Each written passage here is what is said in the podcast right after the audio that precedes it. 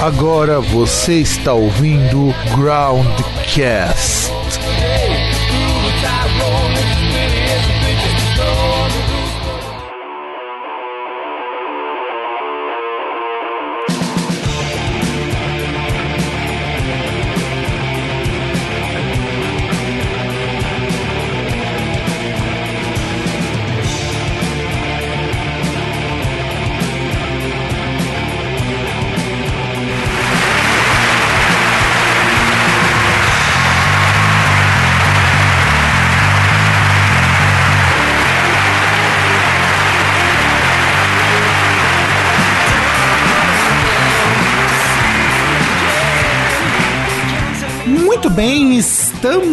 Começando o programa Groundcast, o primeiro programa gravado em 2015. E eu me chamo Fábio, aqui em São Paulo, passando um calor do caralho. E diretamente da Lapa, aquele que já sentiu calores piores na época do Egito, o senhor César. Olá, tudo bem com todo mundo? Tudo certinho? Espero que todos estejam bem, tenham passado um bom fim de ano. E taca-lhe pau nesse carrinho. Ah, sim, com certeza, porque afinal de contas, vamos começar 2015 com os pés direito, esquerdo e todos os pés possíveis. Ah, muito bem. É, César, como que você passou seu final de ano? Passei muito bem, comi bem, bebi bem, passei parte em casa, parte na casa de parentes. Nem liguei o fato de, nas, na antivéspera, tanto de Natal quanto de Ano Novo, ter trabalhado. Ah, sim, lógico, porque afinal de contas sempre tem alguém para fazer trabalho de corno nesses períodos, não é verdade? Não, não é trabalho de corno. Tem que lembrar que eu trabalho numa indústria vital, então eu preciso, precisa ter alguém lá disponível para trabalhar. Sem contar que é utilidade pública, então eu me sinto útil. Eu sei que eu estou contribuindo para o crescimento desse país.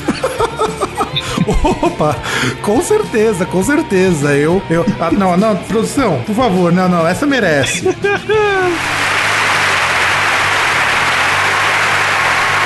Realmente, César, você tá. Esse foi o melhor discurso em, é, em, em mais de 27 programas. Você foi, foi, foi o melhor momento de reflexão sua que eu ouvi em todos esses tempos. Eu acho que o meu patrão, aquele que fica mais acima no organograma, ele deveria ouvir isso, que é o senhor Picolé de Chuchu. Aliás, senhor Paleta de Chuchu, né? É, Não é mais picolé, é paleta agora. Pois e é. podia se matar, né? Já que ele é um inútil filho da puta. Pois é, é o seu patrão e é o meu patrão também. Pois é, ou seja, estamos fodidos, né? Estamos fodidos, num calor desgraçado, mas pelo menos aqui em Santo André eu tenho água. Você vai ter água aí, César? Ah, tem, tem um pouco, né? Tem, tem umas gotas, né? Tipo, tem lugar que tá pior. Aqui ainda tá mais ou menos. Aí pelo menos você ainda consegue captar água da chuva, né? Você vai lá, abre a boca enquanto chove, né? Não, então que aí pelo menos a caixa d'água vai guardando uma coisinha aí ou outra, porque, tipo, ainda tem água todos os dias, apesar do fornecimento ser cortado à noite e voltar no dia seguinte, né? Pois é, tem todos os dias. Então, produção, é, solta a vinheta que nós temos uma puta de uma notícia pra dar pros nossos ouvintes.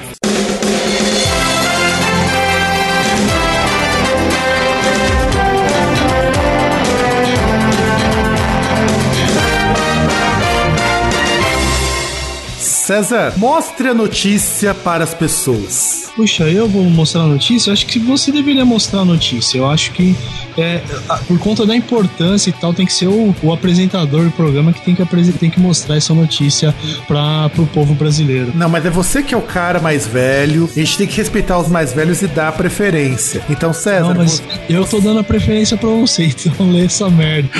Ah, vamos lá então, porque é uma notícia muito interessante. Saiu, né? A gente viu, acho que foi no Globo, acho que foi na R7, né? Que eu passei o link, mas saiu tudo quanto é Foi no lugar. R7. Que a mulher do João Kleber, aquele mesmo do teste de fidelidade, separou dele porque o cara não dava no couro. Ô, como assim? Pois assim, é. o cara do teste de fidelidade não dá no couro. Porra. Exatamente, exatamente. Ele não tava dando no couro. A mulher dele disse que ele deveria procurar um cara. Um cara não, né? Uma mulher. Já tá deturpando o negócio aí, Ah, mas a gente vive de deturpação aqui no Brasil. Porra, afinal de contas, até a semana passada não tinha racionamento. Né? Até a semana passada, então até ontem o João Kleber era, era hétero, então. Mas a gente não tem racionamento. Essas são as palavras. Nós temos uma restrição hídrica. é verdade. Assim como o João Kleber tem uma restrição de sexo. É, na verdade, quem tem a restrição é a mulher, é a ex-mulher dele, né? Ele, para ele, tava normal. É, pois é. Tá, a notícia dizia o seguinte: inclusive, se, se eu lembrar, a gente vai, vai ter um link aqui embaixo na, pra poder ver. A ideia é, é que é o seguinte: o João Kleber, com seus cinquenta e tantos anos, tinha, acho que casado ou alguma coisa assim, com uma moça que tem metade da idade dele. Só que aí, o que, que acontece? O, a gente vai ficando mais velho e, pelo menos, a tendência normal das pessoas é que o ritmo sexual dê uma caída. E foi o que aconteceu com ele. Então, provavelmente a mulher devia estar com um puta de um fogo no rabo e a mangueira dele não era suficiente para apagar isso. Tá vendo? A gente fala de mangueira, a gente fala de qualquer coisa, você até se cala. então, é que no mínimo assim, como nós estamos num período de restrição hídrica, ele vai lá, ele tem a mangueira, ele tem a torneirinha, mas não sai água. pode desperdiçar, cara. Não pode tá aí. E nós estamos em período de restrição, tem que economizar. Afinal, a culpa é nossa. Caralho! Mano do céu, não, não. Essa foi. Essa foi. Assim, realmente a restrição hídrica tá afetando até os mais famosos. E, César, o que você tem a dizer sobre tamanha afronta o cara que revelou. Quem era mesmo aquela mulher lá que fazia o teste de fidelidade que começou a fazer uns pornô hardcore? Cara, foi a. Nossa, velho. Cara, tá. Foi o Márcia Imperato? Não, não foi ela, mas enfim. Foi a Mônica Imperato. Não, não, essa daí. Não, foi ela, quem é o outro? Não, não. A revelação mesmo do que foi lá do pornô depois foi Grande Oliver. É assim, verdade. Grande Oliver. É, Grande Oliver que conseguia ser odiado pela mina que ele testava e pelo chifrudo. Pois é.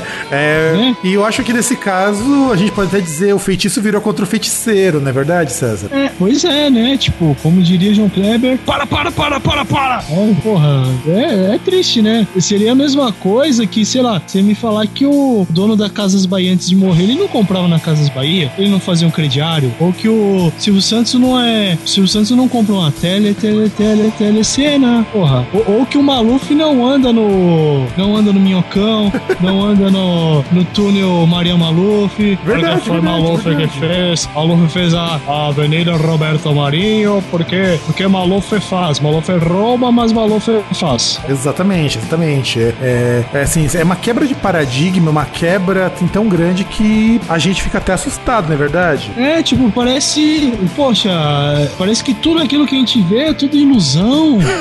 Poxa, como pode? Porque assim, é, é engraçado assim, eu vou até comentar a parte que eu lembro da notícia, eu não tenho ela aqui. A, a moça, ela tem 27, 28 anos, né? Parece que ela também é apresentadora. Sim, nunca vi, TV. Nunca vi na minha vida, não sabia. Vi o nome lá, não consegui lembrar nenhuma apresentadora com aquele nome. Eu também não. Enfim, né? É, só que assim, aí ela falando que, tipo, ela falou com, com o João Kleber em ter filhos e tal, ele até foi favorável à ideia, mas segundo ela, ela ele não fazia nada pra ter filho, tá ligado? Tipo, falar, ah, quer ter filho? Quero, mas e aí, vamos mudar uma? Ah, não, tô de boa. Não, eu acho que o motivo era outro. Eu acho que era o motivo era outro. É, produção, solta a música assim que sintetiza, que simboliza essa falta de paldurecência, essa falta de força de vontade do senhor Essa letra existe, né? Exatamente, afinal de contas, segundo a testa de macho, esse cara seria um letra A com certeza. Não, letra E. A pipa do vovô, pipa, pipa do vovô, pipa, pipa do vovô, pipa, pipa do vovô. A pipa do vovô não sobe mais, não. A pipa do vovô não sobe mais. Apesar de fazer tanta força, o vovô foi passado pra trás. Ha! A pipa do vovô não sobe, não sobe mais. A pipa do vovô não sobe mais. Apesar de fazer tanta força, o vovô foi passado pra trás. Ele tentou mais uma empinadinha, a pipa não deu nenhuma subidinha. Ele tentou mais uma empinadinha, a pipa não deu nenhuma subidinha. A pipa, a pipa Grandes palavras de alguém que sabe muito bem subir a pipa, não é verdade, César? Não, cara que sobe a pipa com, né, o cara cumpre suas obrigações matrimoniais, né, de forma exemplar, inclusive, seria um cara legal pra gente exportar pro Japão, né. Sim, sim, afinal de contas. E eu sei que não, não é uma notícia que a gente vai comentar, mas né, o- recentemente aí saíram várias notícias, assim, vários portais falando que o pessoal não quer trepar no Japão, né? O pessoal tá. Ah. Tem outras coisas em mente, né? Não, é que o pessoal tá preferindo casar com um desenho animado, tá ligado? É, não, isso aí, pessoal, os caras, né? Porque, porque as mulheres. Porque aquele negócio, tem, tem os dois pontos. Até eu li uma. Não vou citar onde eu li a reportagem, vamos zoar por causa da fonte, mas eu li uma reportagem aqui com um amigo. Não, César, agora você vai citar, porque é justamente pra isso que serve essas, essa parte de apresentação de notícias. É pra zoar, inclusive com nós mesmos. De onde você leu essa birosca? Tá bom. Então,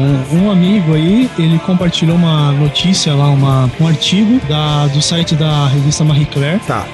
que, que falava, que fa- abordava isso aí, que na verdade o, o dado de que a taxa de crescimento vegetativo do Japão é negativa, né? Morrem muito mais pessoas do que nascem. Peraí, crescimento Isso- vegetativo é triste, cara. Eles, você planta eles, rega e cresce. Ah, crescimento vegetativo, que é a diferença É entre a taxa de natalidade com a taxa de mortalidade. Então, tudo bem. Então a taxa deles tá dando negativo, igual tá, tá dando lá na Europa, em alguns países e tudo mais. É, é, é que no Japão o negócio tá, tá triste, cara. Tá. E, e aí explicava, né, que, que as pessoas não estão interessadas e tal. E essa notícia, apesar de estar no, site da Marie Claire, ela foi interessante porque apontava alguns aspectos sociais para isso, né? Que aí falava que, por exemplo, as mulheres elas estavam mais independentes, né? E ao contrário do que o pessoal aí, pessoal que liberal, que acha que o mercado, a mão invisível do mercado, ela acaricia todos aqueles que se esforçam com a meritocracia e tal. Que aí apontava uma coisa que é o quê? Uma mulher que, que ela era executiva de um banco, né? Tinha uns 31 anos, que ela falava que, entre outras coisas, ela não queria casar porque ela sabia muito bem que uma mulher que, por exemplo, ela na casa, ela já quase não tem nenhum tipo de chance no, no trabalho, de crescimento, porque acham que ela vai pegar, ela vai ter filho tal, não sei o que, né? E a rotina de trabalho é uma bosta, né? Tipo, o horário, o horário tá longe de ser flexível, você não tem como conciliar nada, né?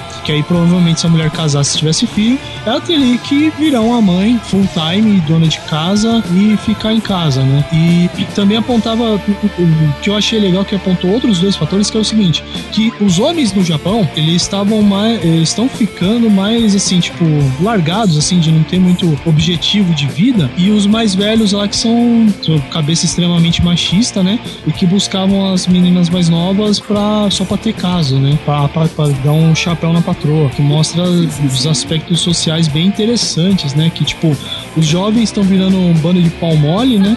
Além de pau, além de pau pequeno ainda é mole, né? Palmolescência sem limites, né? né? Tipo, não é nem aquele negócio lá que, tipo, José Simão fala, né? Pô, o negócio é, mo negócio é mole? É, mole, mas sobe. Lá nem sobe, né? Os caras não estão interessados nisso, né? Os caras não estão interessados em carreira e nada. Os caras, pra eles, tanto faz como tanto fez. E tem os outros mais velhos que são os filhos da puta, que é sair metendo chifre na mulher. Não, não tá interessado em ter, tipo, em ter um relacionamento tal. E, e tem aquela visão lá que, tipo, ah, eu vou ter a minha patroa que ela fica em casa. Ah, eu tenho uma novinha lá que eu dou uma sapecada. Aí fica difícil, né? Não, com certeza. E na verdade, esse é um aspecto da sociedade japonesa que deve existir, pelo que me consta, há mais de 200, 300 anos. Depois que eles saíram do shogunato e tudo mais, e quando eles entraram no pós-guerra, é difícil de você pensar uma mulher japonesa que os valores ocidentais estão sendo muito melhores para ela do que os orientais. Então, essa coisa de mulher demorar mais para ter filho, pensar na carreira, não é valor deles, é valor nosso, é valor europeu, é valor de sociedades que passaram. Isso, ocidental, valores nossos, valo- valor que passou pela gente depois de muita briga, muita coisa. E o Japão tem essa taxa também tão absurda de crescimento porque é um país que tá numa recessão fodida. Não dá pra você ter filho mais no Japão, é muito, é muito caro. porque assim, tava mostrando, uma outra reportagem sobre que, por exemplo, os locais lá um pouco mais afastados estavam um êxodo ridículo, porque além da, da questão do, das pessoas não estarem se reproduzindo, ainda tava com o problema da dos jovens estarem mudando, né? Sim, sim, sim. É um fenômeno que já aconteceu, analisando agora um pouquinho mais friamente, em outros países. Mas no Japão, por ser um país que tem muita gente e que a taxa de crescimento deles não era uma taxa já muito alta, desde a década de 90, vai chegar uma hora que vai faltar mão de obra, se você parar pra pensar, que é aquele pensamento capitalista cochinístico do caralho. Mas o mais importante é, é uma sociedade que precisa mudar. Uma sociedade que desde 98 passa por uma crise financeira muito grande. A gente pode zoar que as pessoas não se interessam por cara, não é que elas não se interessam, é que é cada vez mais difícil você ter alguma perspectiva de vida. É só você pensar na década de 90 aqui no Brasil. A década de 90 aqui no Brasil, o que tinha de perspectiva para jovem? Você, César, que é uma pessoa que já era velha nessa época, que perspectiva você tinha entre os anos de 98 e 2004 para fazer alguma coisa? Ah, cara, é meio difícil. Até eu, individualmente, eu tinha alguma perspectiva. Mas agora os outros eu não faço ideia. Então, mas você tinha, mas você mesmo disse, você percebe que a perspectiva era sua. E você vai notar que isso é um tipo de perspectiva que não era compartilhado por muita gente. Então,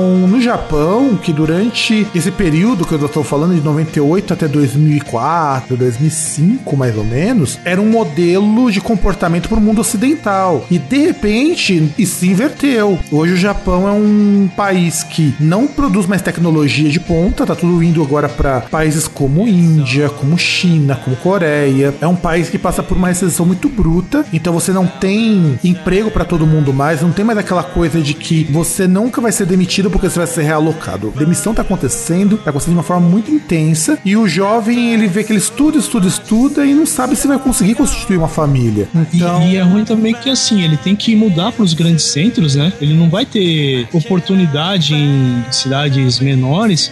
E, e um aspecto importante também que eu esqueci de citar é que lá não tem esse negócio. A, a mulher ela tem uma sexualidade, assim, ela chegar, dela, dela ficar simplesmente, ela fazer sexo, ainda é, é algo muito reprimido pela, pela sociedade. Sim, sim, sim. Ainda sim, é algo, é, é, é algo muito, muito fechado. É algo que, tipo, a mulher ela sofre muito medo de ser julgada por causa disso. Então ela prefere muito mais sair com as amigas e tal, ficar de boa, vai, bebe. Tanto que tem baladas lá que é bala... são baladas de, tipo, mulheres que são lá, são até certo termo bem resolvidas, porque tem carreira de sucesso, elas têm perspectiva nessa questão da carreira e tal, mas elas nem ligam tanto pra, pra sexo, pra ter filho, porque os caras lá são tipo, como alguns caras gostam de falar, são tipo macho beta, né? Aqueles caras que é, pra eles tanto faz como tanto fez, não tem perspectiva nenhuma, né? Sim, é. Na verdade, se nós pararmos pra pensar, não é muito diferente daqui também, não. A, a, talvez a maior diferença seja porque a gente conseguiu, ainda não da melhor forma possível, nós vamos abordar isso um dia em algum podcast sobre machismo na música, então aguardem porque vai ser um programa muito tenso o dia que nós conseguimos fazer, mas o Japão tá passando por uma coisa que a gente passou, sei lá, há uns 30 anos, uns 40 anos atrás, com aquelas revoluções feministas. Mas chega, nós já comentamos demais, falamos de duas notícias e era para falar só de uma. Então, produção, solta a vinheta que a gente vai agora falar da nossa pauta de hoje. A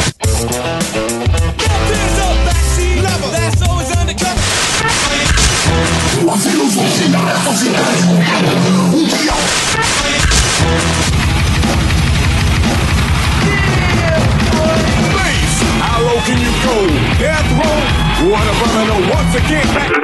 Bom, a pauta de hoje é para falarmos sobre parcerias na música. É, eu e o César a gente estava discutindo quando fazemos essa pauta como que nós determinamos o que, que é uma parceria na música, isso que é importante. Por exemplo, o César falou lá do. Qual era o cara que participava junto do, dos discos do Blackmore mesmo? Você lembra, César?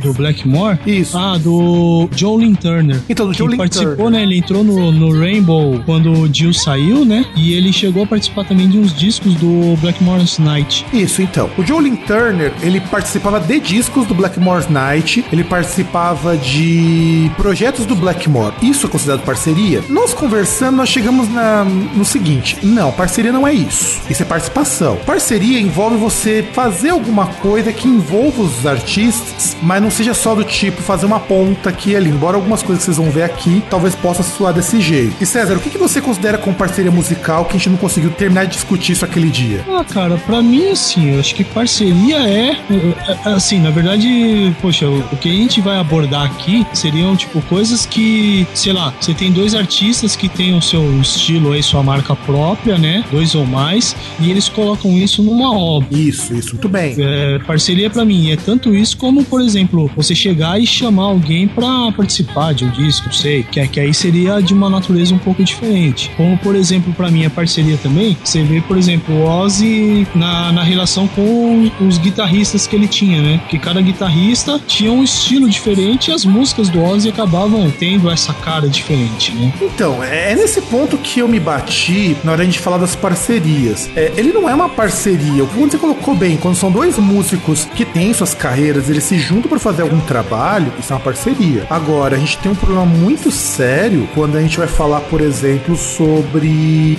o Ozzy e os guitarristas, porque senão a simples troca de um músico seria uma parceria, não é. Então a gente tá deixando claro isso nesse programa. São dois, dois grupos, dois músicos, alguma coisa assim, que fizeram algum trabalho junto. Então, vamos começar com o primeiro, que eu acho que é o que mais vai dar pano pra manga. Public Enemy e Anthrax fazendo parceria, misturando thrash metal com rap. Bom, é, e aí? O que, que, você tem a comentar sobre isso? Primeiro, é, o Public Enemy já era conhecido por fazer um hip hop diferente do que se fazia lá em meados dos anos 80. Não era, não é aquele hip hop, vamos dizer assim, mais old school, que não é a primeira vez que eles fazem uma coisa mais rock. O que você ia dizer sobre essa parceria, César? É, cara, é uma, é uma parceria interessante, né? Era um, você vê que até na época houve algumas outras parcerias do mesmo tipo, né? Sim, que e até o crescimento comentar... de bandas que faziam essa mistura. Sim, que nós inclusive vamos comentar mais pra frente uma dessas parcerias né? Que até, inclusive, é, eu lembrei até agora, você tinha a explosão de bandas que faziam um misto mais ou menos disso, como, por exemplo, o Biohazard. É, o Biohazard, ele vai surgir um pouco depois disso. Sim, então, é. Mas Biohazard, que fazia um negócio um pouco parecido, veio um pouquinho depois. O, em algumas coisas, o Suicidal Tendencies também. Aliás, o Suicidal Tendencies sempre fez muito dessa mistura de thrash metal com, com alguns outros estilos. Eles são, inclusive, é engraçado que eu vou colocar aqui, mas você tem duas classificações para eles. Eles são considerados como uma banda de prog metal, por, faz, por não fazer uma música assim tão padrão, de, tipo que nem acontece com o Voivod, e eles são considerados como uma banda de avant-garde, Suicidal Tendencies em algumas publicações. Olha que coisa interessante. Por fazer uma proposta que já acontecia nessa época do Public Enemy e o Anthrax.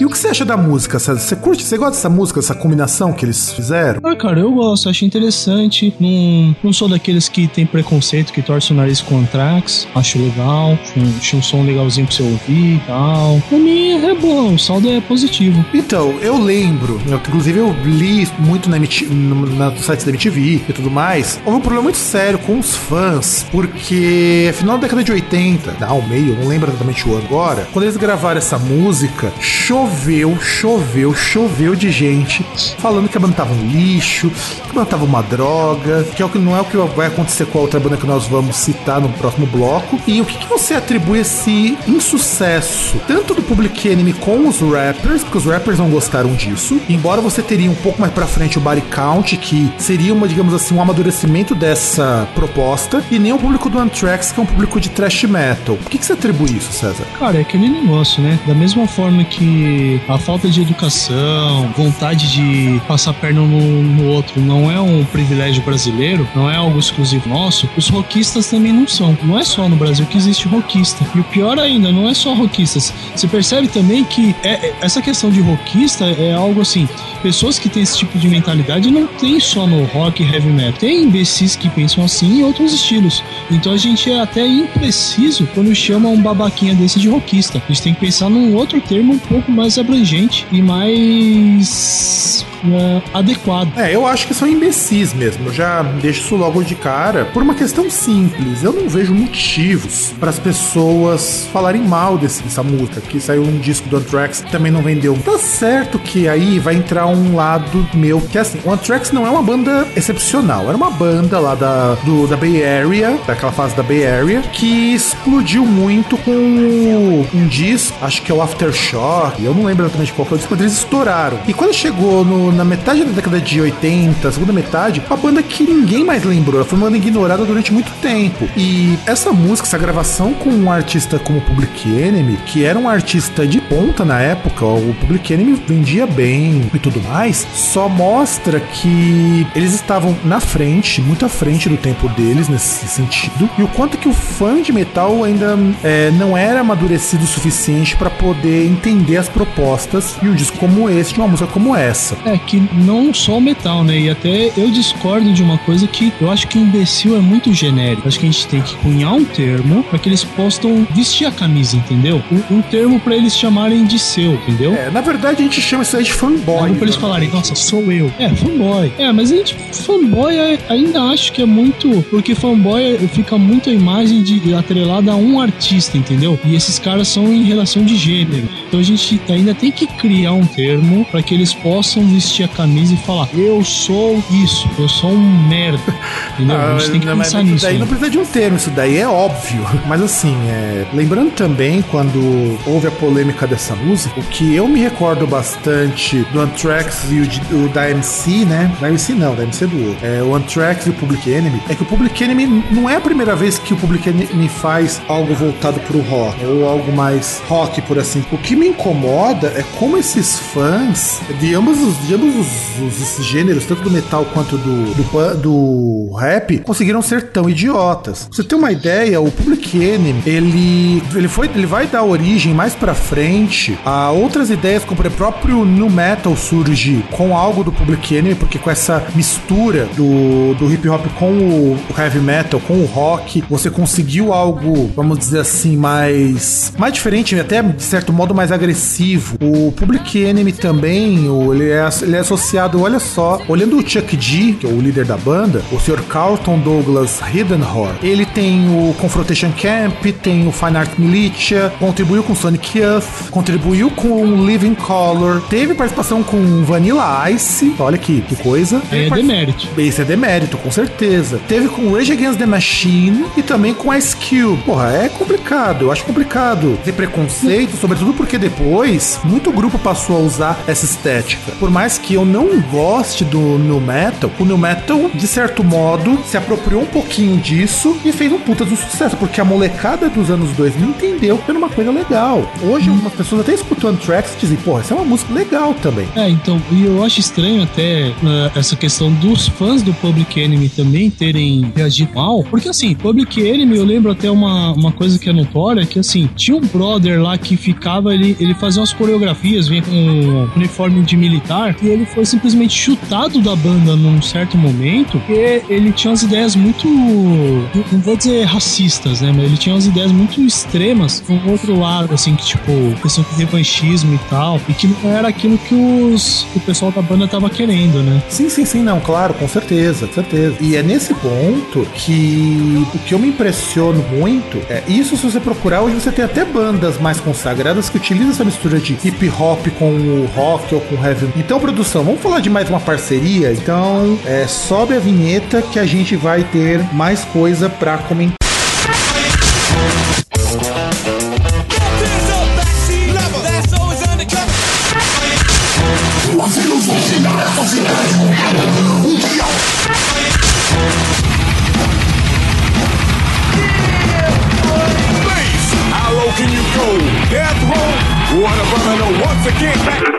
Bom, nossa segunda parceria, essa deu frutos melhores, que é o Aerosmith com o Run DMC. Eles fizeram uma versão de Walk This Way, que é uma música do Aerosmith, mas que ficou muito mais famosa com essa parceria. Agora, César, reflita sobre essa parceria. Cara, eu acho que dessa lista é a parceria mais notória, né? E é- ela é emblemática por, em vários aspectos, né? Porque era uma época que a MTV ela tava crescendo, tava na, naquele, na, naquele impulso inicial, né, na questão do videoclipe. Foi um negócio emblemático porque eu, eu, não lembro, assim, de bandas que antes deles fizeram essa mistura do rap com rock. É, é, era um momento que o Aerosmith, ele tava em baixa, né? Sim, sim, sim. Era. Inclusive, é, eu até abro um grande parênteses aqui. Para mim, esse momento em que eles não tinham se rendido às rádios foi o melhor momento do Aerosmith. É a melhor fase musical deles, mas é a pior fase pessoal, porque estavam envolvidos com drogas, os discos não estavam vendendo bem, teve um problemas aí bem graves e essa é a melhor fase musical deles, mas o resto realmente é uma coisa bastante complicada. É, é que eu não acho que eles que estavam é, por livre iniciativa longe das rádios, é que eles que estavam num momento de, de baixa, né? Até pelas questões extra, né? Extra gravação, extra banda, né? As questões de fora, que eles não conseguiam lançar uns trabalhos assim mais relevantes. Apesar de terem trabalhos que eles lançaram que eram bons, mas não tinham lá o devido reconhecimento da, da crítica especializada, né? E esse foi o grande, aquele grande boom assim que veio com Aerosmith, que relançou isso, a, essa música, né? Aí depois que aí veio aquela toda aquela, aquela geração que vai lembrar disso, né? Aquela geração de que via a, a, a Alicia Silverstone surgi, surgindo, né? Que ela até ganhou o apelido de Aerosmith Girl, né? Que ela aparecia nos alguns dos vídeos mais emblemáticos do Aerosmith naquela na fase que veio depois. É que é a pior fase, na minha opinião, porque quando eles largaram o hard rock pra abraçar um pop rock cretino e nojento, passagem. Ah, eu acho que tinha umas coisas legaisinhas e tal, e sei lá, né? Então, você resumiu, você resumiu exatamente o que Aerosmith virou. Uma banda de músicas legaisinhas. Não era aquela banda de hard rock que surgiu e foi fazer meio essa, mesmo essa parceria com o Run DMC que trouxe um respiro novo pra banda. Era uma situação bastante ruim. Você não tem, assim, tá certo que hoje, se a gente parar pra pensar, você não tinha grandes músicas naquela época, mas era uma, uma forma melhor de você fazer música do que hoje. Mas tudo bem, eu respeito a decisão deles porque é, eles cresceram muito com essa entrada na, no mainstream, mas eles não, não teriam mais coragem ou mais apoio ou mais qualquer coisa de foda-se para fazer uma música como essa versão de Walk This Way do que fizeram com o Run DMC, que também era um grupo que tava no topo na época do, do, da explosão do hip hop lá nos Estados Unidos. Né? E, e até foi um grupo que poderia muito bem ter cagado e andado por Aerosmith, falar tipo, ah, esses velhos tão decadentes aí e tal, não sei o que, mas não, abraçou a ideia e fez um bagulho, tanto que depois até tiveram várias várias versões, tiveram sátiras depois, é, tiveram bandas que faziam outras músicas e puxavam muito daquilo, o Run DMC também puxava em alguns vídeos, e eu, eu discordo de falar mal dessa fase do Aerosmith que veio depois e tal, até porque nessa fase, principalmente em uma música, no vídeo de uma música, tem aquele que é o meu, era o meu ideal de threesome, que seria eu, Liv Tyler e Alicia Silverstone. Ah, sim, sim. Se, seria para mim o Nirvana, alcançar o Nirvana, entendeu? É... Então eu não posso falar mal dessa fase. É, eu, eu sei qual, de qual clipe que é, não tô lembrando agora a música. Era o clipe de Crazy. Crazy, é, clipe de Crazy. Só que assim, é, eu fiquei assim muito gostoso, inclusive eu achava o Aerosmith uma bosta durante boa parte do tempo que eu conheci, justamente por conta dessas músicas para tocar em rádio FM que não me agradavam nem um pouco. But, but, eu não posso reclamar de uma coisa agora falando sério. O Aerosmith conseguiu um feito que para mim era importantíssimo nesse, nesse momento. Eles conseguiram se consagrar como banda e como eles melhoraram como músicos. Eles melhoraram tanto em performance como em composição. As músicas posso continuar não gostando por achar músicas cretinas, mas a, a parte de composição, a parte de fazer música melhorou muito nessa época. Então, é que na verdade, assim, aquelas músicas que são mais famosas desse, dessa época são piorzinhas. A Crazy mesmo, ela é uma balada cretina. Ela chega a ser cretina. Não, chega a ser safada, isso sim. Não, cretina, safada. Por exemplo, você tem da, da mesma fase aí, acho que do mesmo disco, você tem Crying, que aparece só a Alicia Silverstone, que já é um pouco mais legalzinha, puxa um pouco do hard rock, não tem tanto é, essa cara de balada, né? Que aí já melhora um pouco o nível. E tem outras músicas também que não ficaram tão famosas, não a, até por conta de algumas não terem vídeo, ou o vídeo não ter bombado na MTV, e que, por, e que eram super legais, entendeu? Que eram, que eram músicas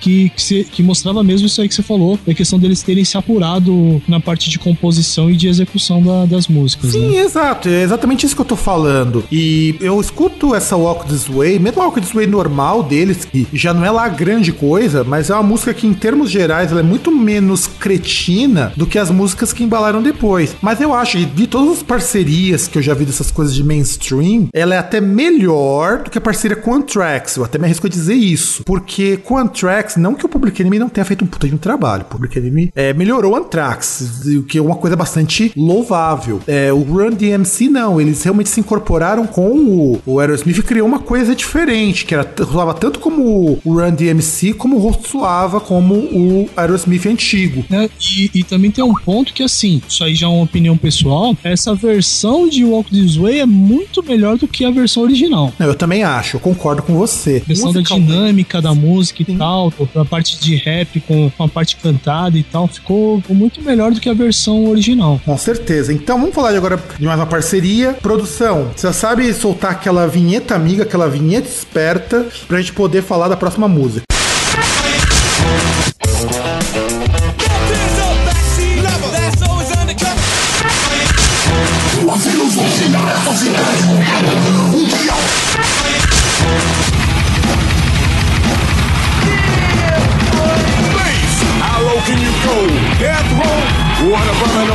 No, once again, back. Bom, agora vamos pro Brasil, né? Agora virou Brasil. aqui. Sepultura e Nação Zumbi gravando Caioas do disco é, Roots. Diga alguma coisa. É, na, na verdade, essa música é do Chaos AD, né? Não, não, não, por favor. Essa, essa realmente foi um erro meu. Realmente, eu, é porque assim, eu, eu me confundo, eu sempre me confundo do, do Caioas, eu esqueço que é o de um disco anterior, mesmo tendo essas coisas de trabalho de indígena e tudo mais, porque ela não me parece uma música do Chaos AD. Ela, essa Caioas me parece tanto uma música do Roots que eu sempre me confundo. Então, lá, re- refazendo a minha fala. Sepultura Nação Zumbi tocando Caioas do disco Chaos AD. Isso. É, é, que até concordo com você. Você pega a questão de unidade musical, é, é, é que aquele negócio, por exemplo, se o Roots viesse antes do Chaos AD, pareceria que a Kaios é uma, seria uma sobra do- da, da sessão do Roots que os caras falaram, poxa, eu não quero desperdiçar a música, então coloca no próximo. Sim, sim, sim. É a impressão que eu É? tenho é a falta de coesão, porque o Chaos AD é um álbum tão porrada. Não que essa música Chaos não seja. Chaos, aliás, não seja, mas é diferente. É numa dinâmica musical diferente. Bem diferente mesmo. Sim, até por ser instrumental, ser um negócio meio acústico em, muitas partes. É, é um negócio é interessante. E sem contar que, assim, é, não sei se eu posso falar que é opinião pessoal ou se é um fato, mas são duas das bandas, assim, brasileiras, dois artistas brasileiros mais expressivos e criativos na década de 90. Ah, não, eu concordo. Nação Zumbi até hoje, né, cara? Talvez um pouco menos porque ele não aparece tanto na mídia, mas a Nação Zumbi até hoje é uma banda que consegue fazer alguma coisa criativa. E o Sepultura Sim, tava sim, é que, que na década de 90 eu não acho que tenham havido dois artistas, assim, no, principalmente no meio rock brasileiro, tão expressivos, assim, em questão de criatividade quanto o Sepultura e a Nação Zumbi. Ah, não, Mas sem dúvida, sem dúvida a Nação Zumbi continua criativa. Eu concordo, eu tanto concordo contigo que nós tivemos muita coisa legal na década de 8, 90, mas eu não consigo me lembrar nada que causou tanto impacto quanto esses dois. Não só aqui no Brasil, isso que é mais importante. Mesmo que Nação Zumbi lá fora, eles são vistos por muita gente como é, uma coisa que ninguém sabe o que dizer o que é. Tanto que esse movimento Mangue Beat não é um estilo musical, embora muita gente atribua estilo musical. É o som da Nação Zumbi que ninguém consegue classificar sobre o que é. É rock, é dub, é, é música brasileira, é, é reggae, não dá pra saber o que é isso. Eles utilizam uma percussão que é a percussão indígena da música. Então é difícil classificar. É- eu gosto da Nação Zumbi por causa disso, é uma daquelas bandas que você escuta porque faz música, não porque faz rock. E, e também tem uma outra coisa que, assim, não dá pra você chamar o Mangue Beat de estilo, porque é um negócio que só a Nação Zumbi faz. Nenhuma outra banda faz isso. É, na Nenhuma verdade, outra eu- banda consegue fazer um negócio, é, incorporar as mesmas coisas e ficar parecido, né? Sem parecer cópia. Não, não só sem parecer cópia. O Mangue Beat em si, ele é um movimento cultural que deram esse nome por causa da região da onde ele vem. Mas não existe nada, pelo menos eu não- tudo que eu li, inclusive pode ser que eu esteja errado, então ouvinte, se eu falei alguma besteira, por favor, me corrija. Mas assim, o que eu acho que o Mangue Beat trouxe de interessante é que foi um movimento que redescobriu a música brasileira. Tanto que o, o Mangue Beat, se a gente for procurar é, grupos que fizeram parte desse, é, vamos dizer assim, eu não vou, não dá, eu não consigo chamar isso de, de gênero. Quem entra nisso daí é o Sheik Tosado, lembra dele? Lembro, mas não, não sei se estava muito próximo, né? Mas eu lembro. Então, o Sheik Tosado era, claro, não é, não tem o mesmo nível. É, é aquela coisa, você vai dizer, ação zumbi tá no topo e muitos quilômetros para baixo é o resto. Sim. Você tem o Mundo Livre S.A., que surgiu nessa época também, que fazia algo próximo dessa ideia do Mangue Beat. Inclusive, o foi o próprio Fred do, do Mundo Livre S.A. que fez o manifesto do Mangue. Você tem o Mestre Ambrósio. O Mestre Ambrósio é um grande exemplo também, um músico bastante interessante, que é uma coisa que pouca gente conhece hoje e que fez muito sucesso na época. Você tinha o Jorge Cabeleira, lembra dele? Aí já não lembro. Pô, o Jorge Cabeleira ele era bastante conhecido também nessa época. E aqui, pelo que fala, olhando de leve, o Mangue Beat seria ah, o rock alternativo misturado com maracatu, com frevo, com coco, com foguedo, com tropicália, com funk, com hip hop, com música eletrônica. A minha resposta é: é mais do que isso. não dá, você não consegue é, dizer o que, que é isso. E quando foi misturado com Sepultura, é, é aí que entra o que pra mim tornava o Sepultura uma das bandas mais geniais e que a despeito de hoje fazer uns discos muito legais, não sinta aquela mesma força era. Eles não tinham medo de dar cara pra bater e falar, poxa, vamos chamar um artista que representa o Brasil. Que eu acho que eles tinham consciência de que eles fazendo heavy metal não era forte o suficiente pra representar o Brasil. E, e até interessante porque, assim, só fazendo um comentário que, que faltou sobre o a Nação Zumbi, a Nação Zumbi, ela tem uma coisa muito importante que era quebrar aquele negócio de achar que o eixo Rio-São Paulo era o centro do mundo, na questão da pro- produção cultural brasileira, né? Principalmente se puxar isso pra uma pra, pro Nordeste e tal, pra você, você dar atenção desse, do hard rock safado que se fazia aqui, né? E, e o Sepultura realmente, é, eu já disse isso umas três ou quatro vezes, eu sempre repito aquela frase do Ozzy Osbourne que ele fala que Sepultura é uma banda tão espetacular que consegue pegar um maraca, pegar umas maracas e fazer soar igual Black Sabbath. Sim, era uma época boa do Sepultura. Como falou. Não que hoje a banda seja uma banda ruim. Eu não sou viúva do Max pra dizer isso, até porque, poxa, os discos com o Eric, depois que eles é, se encontraram, ficaram muito legais. Mas eu não sinto essa mesma energia que existia na época do Chaos AD, na época do Roots, que pra mim é, é um dos grandes masterpieces do- dos caras. Mas então, essa parceria, ela surgiu no momento oportuno, porque o Nação, a Nação Zumbi tava no auge, e de repente você pega a primeira grande banda brasileira do década de 90. Porque eu, eu acho que é até um erro a pessoa dizer Sepultura era a maior banda de metal do Brasil. Não, a Sepultura era a maior banda do Brasil nessa época. Você não acha isso, César? Verdade. É, a- até porque ela tinha representatividade aqui e lá fora, né? Tudo bem que, entre outras coisas, os caras eles estavam radicados em Phoenix, né? Lá nos Estados Unidos. Mas eles conseguiam representar o país e, assim, sem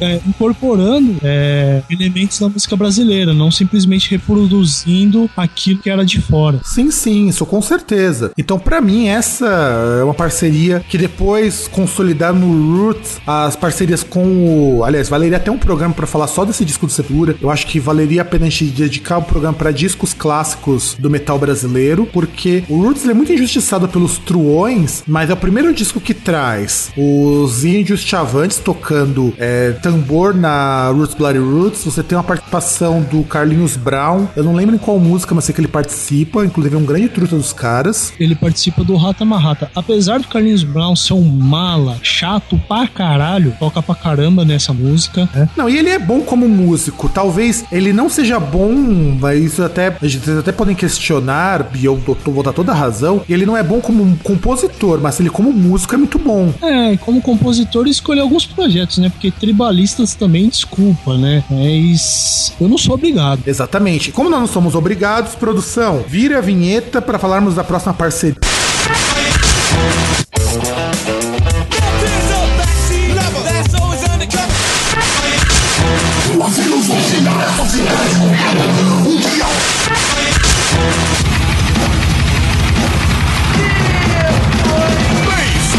Can you go? Death row, what a brother know once again.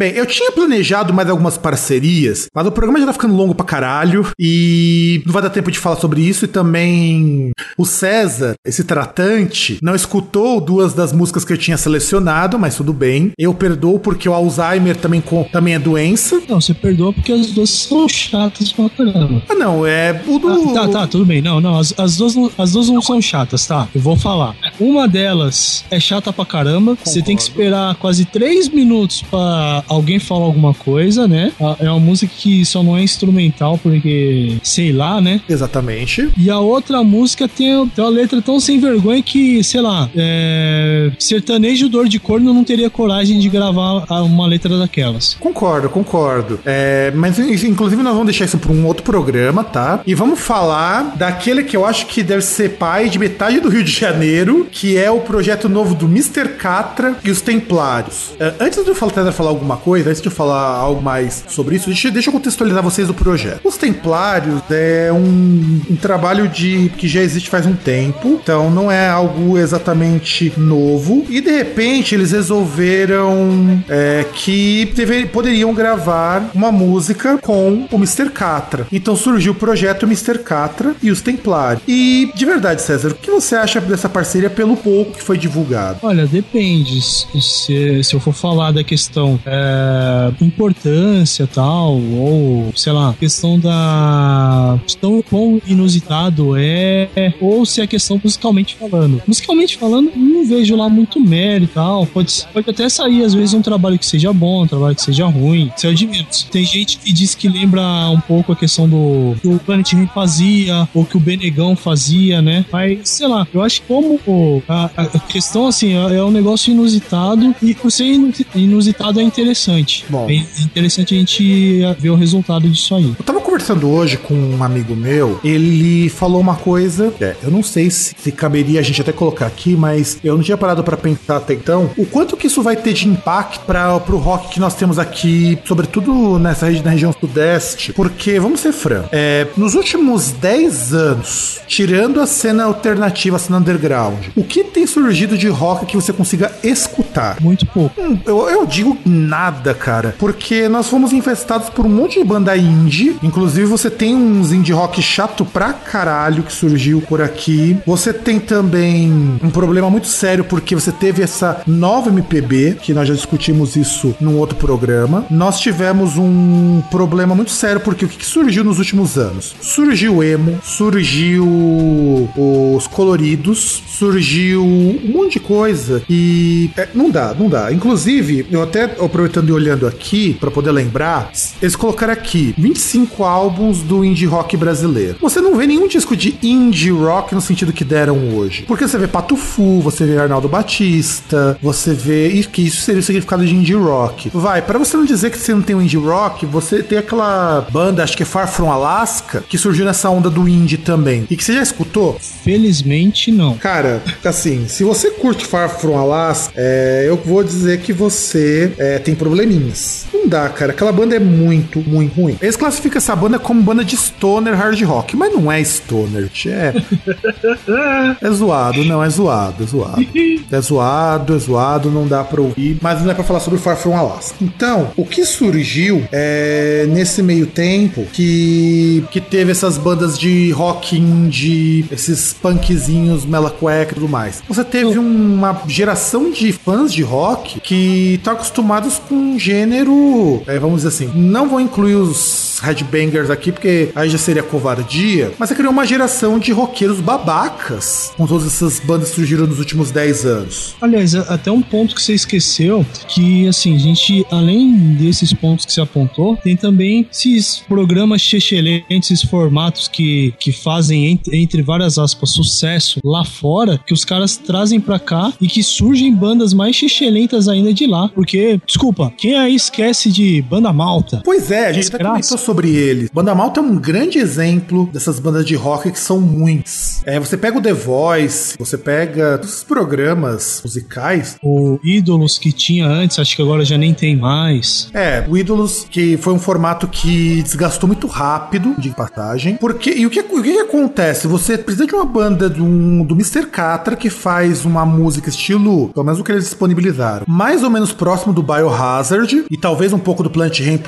ou, ou até, eu até arrisco um pouco do Pavilhão 9, que fazia muito disso também, saudoso Pavilhão 9, porque nós temos uma geração de bandas babacas. Mas a gente tem uma, uma geração de pessoas babacas. As bandas vão ser diferentes? É, eu não sei se, o que, se as bandas acompanham o público ou o público acompanha as bandas. Eu tenho uma dúvida com relação a isso. Ah, cara, é, é tudo foco, é tudo. Foco não, tudo é consequência do, do meio que está inserido, questão do, é, social, entendeu? É tudo, tudo que tá que, que, acontece. Não tem como você ter um todo um contexto social de uma forma e você querer que surja uma banda que seja diferente. Tipo, ou, ou, vai surgir uma banda que seja contra aquilo ou que nade com a maré, que, é que são justamente essas bandas aí, até as bandas que a gente citou, né? São um monte de banda babaca que faz um sonzinho sem vergonha, porcaria, desgraçado, filho de uma égua barranqueira, né?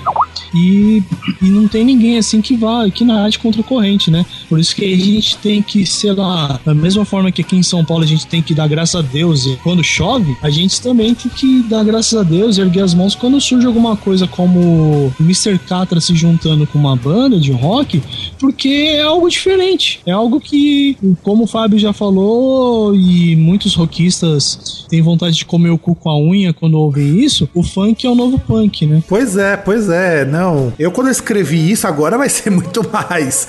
Agora com o Mr. Catra. Mas agora falando sério, não é só no meio rock. Eu, eu, eu vou citar. Calma aí, eu, eu tava falando sério. Não, não tava sim. brincando, não. Eu, quando eu tava. Quando eu começo a pegar as bandas nossas, é lógico que eu recebo muito material como, eu recebo muita banda. Eu, inclusive, são pessoas muito gente boa que eu já entrevistei até hoje. Mas assim, no metal, eu me bate uma depressão tão grande quando as pessoas começam a sentir saudade do Angra, por exemplo. Não que eu não goste do Angra, mas o Angra é uma banda daquelas tão fabricadinhas, tudo tão perfeitinho, tudo tão limpinho, que aquilo não é rock, aquilo não é metal, gente. Aquilo, aquilo é um produto. E de repente você pega uma banda como Mr. Catra os Templários. Mr. Catra, que é um cara famoso sem nenhuma mídia. A, a imagem do Mr. Catra é uma coisa muito forte. Tem um amigo meu que escuta esse programa, inclusive, que disse: Eu não levo muita fé, eu não acho que vai ter força para tanto, mas eu gostaria que isso fosse verdade. Talvez o panorama do rock dê uma chacoalhada com o Mr. Catra, que é o cara que vem de uma outra realidade e vai invadir a realidade classe média desses rockistas. Ah, cara, mas é complicado, porque, assim, concordo que o Angra é muito, poxa, lasanha de lasanha congelada, você vai pôr no come, mas, mas no princípio era de alguma, alguma coisa legal, do Sky. Olha, o, é, é, é tanta emoção que o microfone do César tá até pulando a fala dele. É, tá complicado. Você acha assim que o Angra ele tinha alguma, algum mérito no Angels Cry? Não, o Angra é uma puta de uma banda. Eu gosto pra caralho do Angra. Eu acho o Angra uma Até o Fireworks, assim, eu acho que tinha alguma coisa, porque tinha aquela, pelo menos você percebia alguma coisa de vontade, você misturar coisas do Brasil, entendeu? Você misturar algumas coisas diferentes e tal. Não era só aquele negócio, eu vou punhetar ao máximo e mostrar como eu sou foda como músico. Não, eu não mostrar, vou. Eu vou, vou mostrar que as minhas horas no conservatório valeram a pena. É, exato, exato, exato. É, é uma coisa até mais, é, mais punheta musical do que Danny Theater. Olha que coisa bizarra isso. Não é pra tanto, né? É um exagero. Ah, cara, não, não, não. Pega, pega que coloreiro, cara. É... Não, mais, punheta, mais punheta musical que Dream Theater, só em Malmsteen. Eu não sei não, cara. Eu acho que um bate pro outro, meu. É possível, é. Ah, não, tem, tem Não podemos de descartar as hipóteses. Temos um nível de punheta é, maior que desses dois. Lembra do Thiago de la Vega? Nossa, agora eu não vou, não consigo ligar o nome que à pessoa. Cara, mas eu pensei num, mas eu pensei num outro artista que é mais punheta. Ah, não, mas esse daí eu não vou falar porque afinal de contas ele é um homem de Deus e pode processar a gente. Ah, você não vai falar do desse Thiago de la Vega? Não, o Thiago de la Vega vou. O Thiago de la Vega, ele é era o guitarrista mais rápido do mundo, que ele conseguia tocar acho que 30, acho que 36 compassos, uma coisa assim. Você que Ah, acho que já vi um vídeo dele lá tocando The Flight of the Wounded Bumblebee, um negócio assim. É, Flight de Bumble. É, porque a única música que o pessoal punheta pra guitarra é essa. Música do. do acho que é do Rachmaninoff, alguma coisa assim. Não lembro agora. É, que eu acho que até o Nuno Bettencourt, numa, num dos discos do Extreme, ele toca essa música. Só que tem várias coisas que ele coloca lá pra ele dar uma cheatada, né? Ele não toca realmente daquele jeito, tipo. Ele não, não faz isso. Então, tem e uns o- cheats no meio, né? Sim, sim, sim. É, com certeza. Rola um power chord ali fudido, né, cara? Rola um power chord ali pra conseguir fazer isso. Mas enfim, o Santiago de la Vega era o cara mais rápido do mundo. E, mano, você não tinha nada de relevante dele. O Angra começou a ir pra esse caminho. Por isso que eu falo que é, as pessoas terem saudade do Angra me incomoda. Por mais que eu goste da banda. E agora, esperando aqui, porque afinal de contas, César voltou. César voltou. Eu tava falando. Então, é, eu, eu não sei a parte que você me perdeu, mas assim, é, eu acho que a gente não tava pensando no mesmo artista. Porque o artista que eu ia falar que é punheta é aquele grande, aquela grande dádiva divina pra humanidade, que é o Michael Angelo Batio. Pô, mas mas esse cara é bom, cara. Porra. É, o cara é bom, mas é muito punheta, velho. Ah, não, cara. Porque o, Ele- o negócio ele- dele é que. Não, o cara, o cara ele tem a manha de chegar numa entrevista e falar: Nossa, que eu tenho um dom que é muito. é, eu, eu tenho que compartilhar com o mundo esse meu dom divino. Ah, vai se foder, pô. Então, não, é. Esse cara. é, mas esse cara eu até gosto, porque ele é mais honesto tocando guitarra do que o Malmsteen. Porque o, Mal, o Malmsteen, ele se pega numa técnica, a técnica de arpejar a nota, que é super difícil você fazer isso. Eu, quando eu comecei a produzir as coisas com o meu projeto de Intel, eu descobri como arpejo é uma coisa ridícula de você fazer em tecla e como que é difícil fazer cor. Mas parece que as músicas dele se resumem mais no ego gigantesco do Malmsteen do que na música. Não que ele não toque bem. Toca. Eu não gosto de muita coisa do Malmsteen, mas eu, eu escuto uma boa música do Malmsteen, tem que tirar o chapéu. Não é o caso desse outro guitarrista. Eu acho esse guitarrista ele muito mais interessante musicalmente, ao ponto de você conseguir ignorar as groselhas que ele fala. Ah, sim, sim, mas. É que sei lá, eu não sei se eu sou contaminado por aqueles vídeos que ele aparece com aquela guitarra com. Dois braços, Tipo, né? quatro guitarras. Não, quatro guitarras é, juntas em uma só. É, que não, até tem um- uma parada fixa lá que ela fica girando. E aí ele gira e troca de guitarra. Aí de repente ele vai palhetar com a mão esquerda e digitar com a mão direita. Aí de repente ele vai e troca de novo e vai palhetar com a mão direita e dedilhar com a mão esquerda. E porra. Esse, esse tipo de espetáculo eu também acho meio desnecessário. Mas é porque ele é ambidestro, né? Sim, tudo bem, o cara é ambidestro, mas não precisa ficar fazendo vídeo fazendo isso. Não precisa. é, Então, desnecess... é deselegante. É que eu ignoro isso, cara. Eu, pra mim, isso daí é irrelevante. Eu acho relevante porque é, eu tenho um baixista lá de Portugal, o Ed Slap, que eu curto pra caralho. O cara faz muito dessas coisas, só que ele não é um músico tão exagerado, mas você percebe exagero dele tocando. O cara toca uma música inteirinha em slap, que pra quem toca baixo, slap é uma coisa super, super complicada. Então vamos voltar aqui ao Mr. Catalog. Olha como nós já perdemos a pauta, mas, mas tava dentro da pauta mesmo assim. Então o Mr. A gente, perdeu até, a gente perdeu até o contato. Você queria que a gente não perdesse a pauta? É verdade, perdeu até o contato. E ainda mais nesse calor, né? Perder contato é meio triste. Mas então, a gente voltando pro quem tá falando, esse que talvez seja a grande contribuição, ou essa exceção, do Mr. Catra e os Templários. Talvez ele traga pro, pra nossa realidade musical uma coisa que a gente precisa muito, que são bandas menos frescurentas. Bandas como na classificação do teste de macho, menos letra E e mais letra A. Sim, a- a- afinal, assim, ele é tipo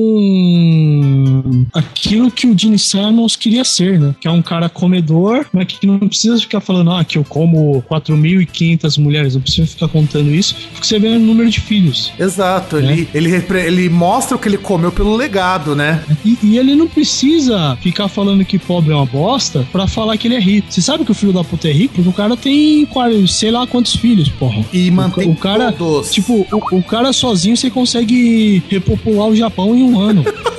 Você acha que dá tudo isso de tempo, cara? ah, tá, tudo bem. Quatro meses. Ah. Não, eu eu acho que são oito meses que é o tempo de nascer a criança, né? Não, então, não, então, eu acho que é um ano por conta do tempo de gestação, entendeu? Mas ele consegue repopular o Japão de boa. É, é só as japonesas não serem tão muito ortodoxas e não quererem encarar o cara. De resto, Não, muito ortodoxos. Meu, num país onde uma das coisas mais comuns que você vê no hentai é tentáculo e, é- e tem gente com tara por fur Furby, que são bicho furry, aliás, são pessoas vestidas de bichinhos, meu. Vai ter preconceito com o Catra, meu. Ah, mas tem que lembrar que isso aí são homens, né? Que, que tem essas parafilias aí, né? Cara, tem, tem, tem, tem Zentai, meu. Um país onde você tem a prática do Zentai, que é você se enrolar igual uma múmia e ir tocando o outro ou a outra, é, não, não acho que não há limites morais e sexuais que esses caras tenham que a gente não possa superar. Então, mas aí tá, é, mas é tudo isso só pra evitar o contato humano, né? Exato, exato. E é por isso que a gente é, termina com esse programa dizendo que eu espero realmente que esse grupo implaque, porque se apareceu no Iplash, que é aquele site miserável, e isso e os comentários que saíram de lá não foram comentários babacas, eu boto uma fé de que o projeto vai dar certo.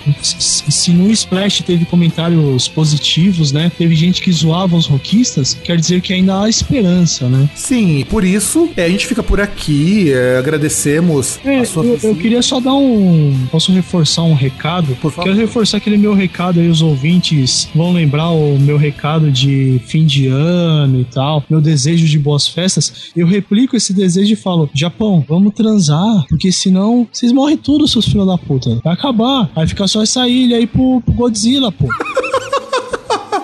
Bom, é, vocês já sabem, é, fb.com barra groundcast, se você quiser curtir a gente no Facebook. Siga a gente no Twitter, que é arroba groundcast. A gente não tem perfil em nenhuma outra rede não hipster. Uh, vamos ver o que mais. E isso é tudo. Se você quiser deixar algum comentário, deixa aqui, a gente responde. Pelo menos eu respondo. O César eu já não sei. E um grande abraço a todos e tchau!